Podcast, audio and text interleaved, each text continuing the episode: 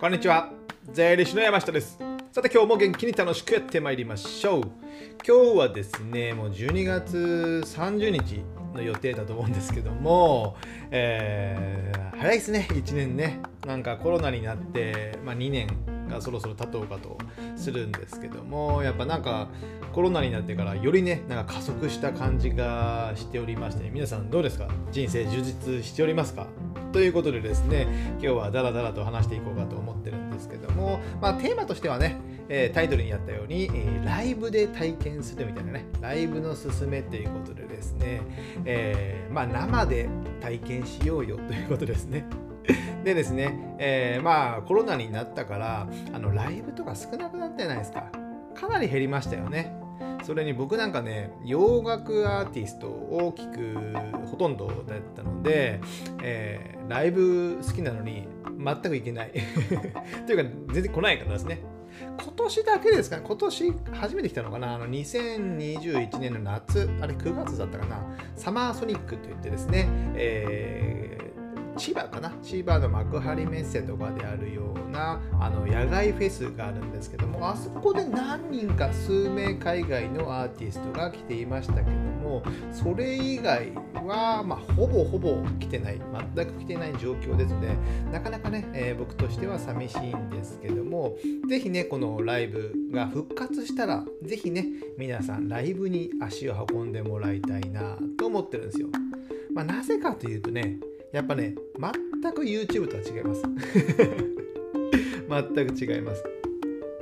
あの YouTube でもね、えー、全体像はわかるんですけども雰囲気ってね全く違うんですよ。なんかよく思いません？あの例えば良い景色でね、えー、スマホで写真撮った一眼レフカメラで写真撮った、まあ、動画でもいいですよ。撮ってね後で見返してみてもとかね他人に見せてもはあぐらいの感じですまあ綺麗だねぐらいのねその感覚値っていうのはねやっぱね生じゃないと分かんないんですよ。ですのでぜひね、えー、ライブで、えー、体験するっていうのが面白いかな。僕はおすすめしております。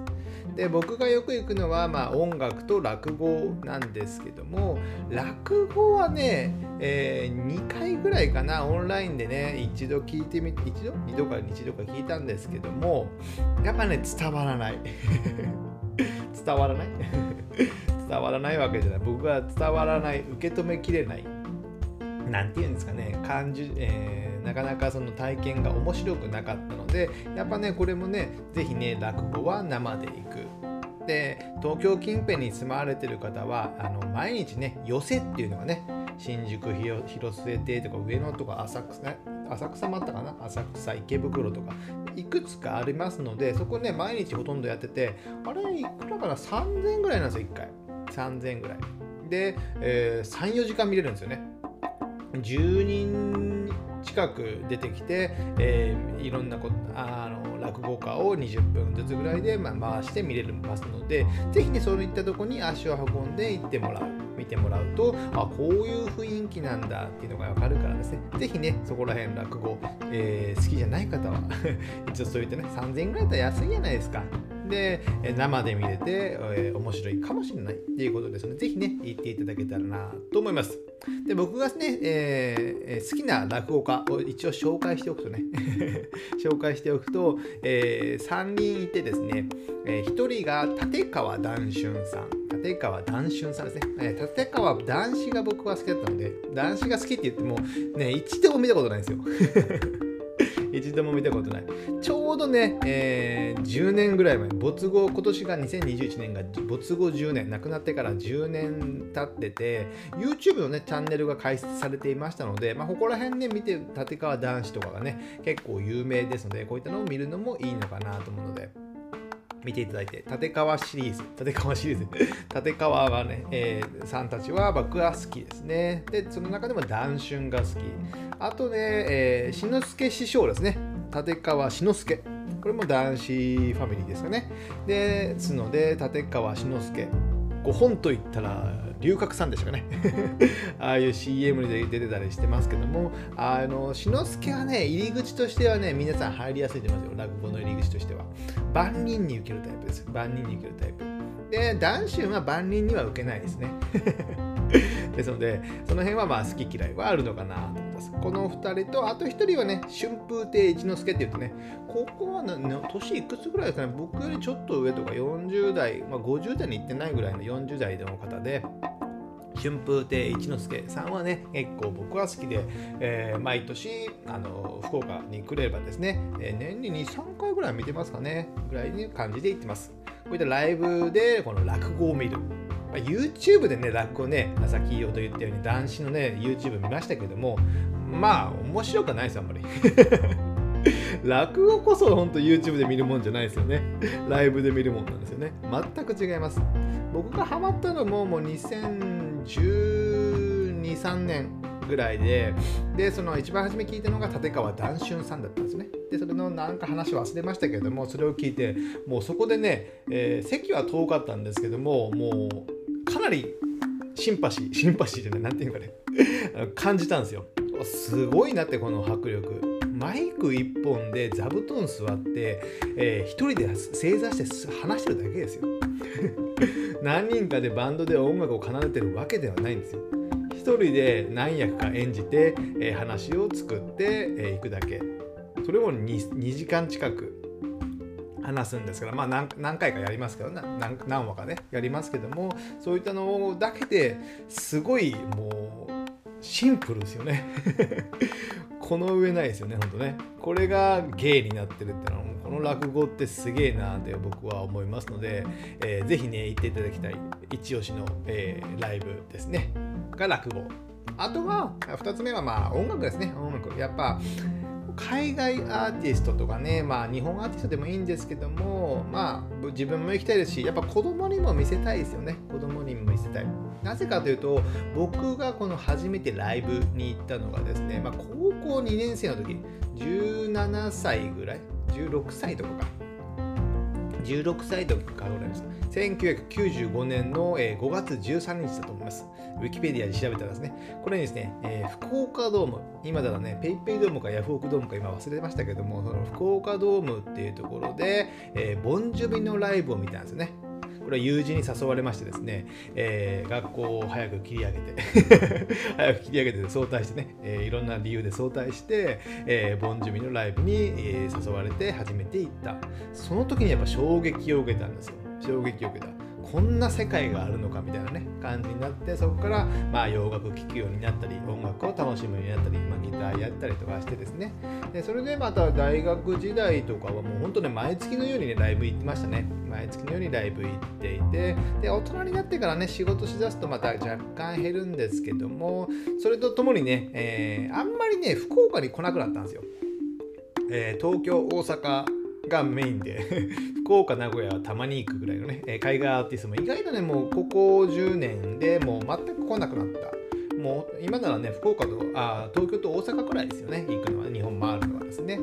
で最近行ったのは最近最後のライブ行ったのはね2019年の12月4日あの U2 U2 イギリスのアーティストですね。U2 の埼玉スーパーアリーナ。とこに行ってこれが最後ですね。コロナ前ですね。ちょうどね。2020年23月だと考えればですね。ですので、えー、これが最後で、まあ、ちょうど2年ぐらいは行ってないかなという感じなんで、早くね、えー、ライブ行きたいなっていう限りなんですけども、日本人アーティストとかはやってるんですかね？今はまあまあやってるみたいなんですけども、あんま聞くのがないですよね、日本人アーティスト。日本人アーティストでもう、ここ数年で行ったのってなると、あの、サカナクションぐらいですかね？サカナクションと、あ、さだまさしを1回行ったから。それ忘れてました。さだまさしをね、コロナ後に1回行きましたね、さだまさし。なんでさだまさしに行ったのかちょっと忘れましたけども、お前を嫁にのですね、さだまさしさんに行って、まああれもあれでね、あのパフォーマンスとしては面白かったんですけども、ちょっと曲が僕としてはね、暗すぎる。さだまさしさん。話は面白いんですけど、曲調は結構暗い。聴かせるような曲なのでね、ちょっとね、えー、次はあんまりいかないかなっていう感じなんですけども、ぱね、これも体験してみないとわからない。っていうことになりますのでやっぱねこの音楽はまあ自分も行きたいですし子供に行かせてねやっぱま別にミュージシャンにならせるわけじゃないんですけどもこういった刺激っていうのをねなかなかねその YouTube の、えー、テレビじゃ味わえないんですよ今はその子供はね YouTube のなんかね家族で面白おかしくね、えー、エンターテインメントを見てますけどもこういったね、えー、海外の音楽のエンターテインメントを、ね、生で一度見せるとやっぱねこういうのも見出すのかな、まあ、BTS とか見るか知らないですけどもそういうのも流行ってますよね。そういった音楽っていうのはね結構ねあのー、共通言語になりやすいんですよ。海外と人の。人とのじゃあ BTS 好きやったらじゃあニューヨークの友達とかじゃあイギリスの友達と話したりできるじゃないですか、まあ、英語話せなきゃいけないですけども僕自身もねその一時期いつぐらいかな？2012年とか3年ぐらいの時にあのオンラインでね英語の勉強してたんですよ。フィリピンの人と話したりすることでね、えー、20分とか25分ぐらいですね、1回ね。それをたまにやってたんですけども、その時にね、やっぱ会話してて面白かったのが、僕はそうこのようにさっき言ったように、洋楽のアーティストをが聞くのが多かったので、えー、ちっちゃい頃から、ちっちゃい頃じゃない、えー、若い頃、ボンジョビとか聞いて、今も U2 とか聞いてるぜみたいな話をね、英語でしたんですけども、拙い英語でですね。やっぱそしたらね、通じるんですよ。お、お前 U2 好きなのか？みたいな。俺も好きだぜみたいなね。私も好きだぜみたいな感じで、やっぱね、え共通項が生まれるんですよ。でも日本人のアーティストだとなかなかそれが少ない。ね、それが少ないんですよね。ですので、ぜひね、このね、洋楽のアーティスト、海外アーティストとか知っていればね、そういった、えー、海外とのあのつながりもね、できやすいと思いますので、ぜひね、こういったアーティストを洋楽とかはぜひ聴いてもらいたいな。やっぱ音楽ってね、日本はなかなか弱いですので、ぜひね、えー、海外のアーティスト、えー、ジャニーズが好きって言ってもどうなんですかって感じじゃないですか。あんまり大きな声では言えませんけどね。ですので、ぜひね、海外アーティストを見ていただけたら、生でね、見ていただけたらなと思います。ということでですね、えー、まとめとしまして、まとめになるか分かりませんけども、まあ、できるだけね、えー、来年とか生のね、えー、体験をする、ライブに行くっていうのをね、えできる限りやってたらい、やっていただけたらいいのかなと思います。その体験がね、やっぱね、えまあ、何かにすぐ生きるわけじゃないんですけども、やっぱね、価値観とかね、え見た目、なんかね、デザインとか、そういったのもね、僕、デザインうるさいんですよ。そういうのにね、ぜひ絶対ね、生きてくると思いますので、こういったこと生で体験していただけたらなと思います。ね、カウントダウンライブとかもね、今からね、えー、来明日ぐらいあるのかな？合ってるのかどうかね、あるかもしれませんので、行けるのであればね、ぜひね、足を運んでいただけたらなと思います。じゃあ今日はこれぐらいにしたいと思います。ではまた次回お会いしましょう。さよなら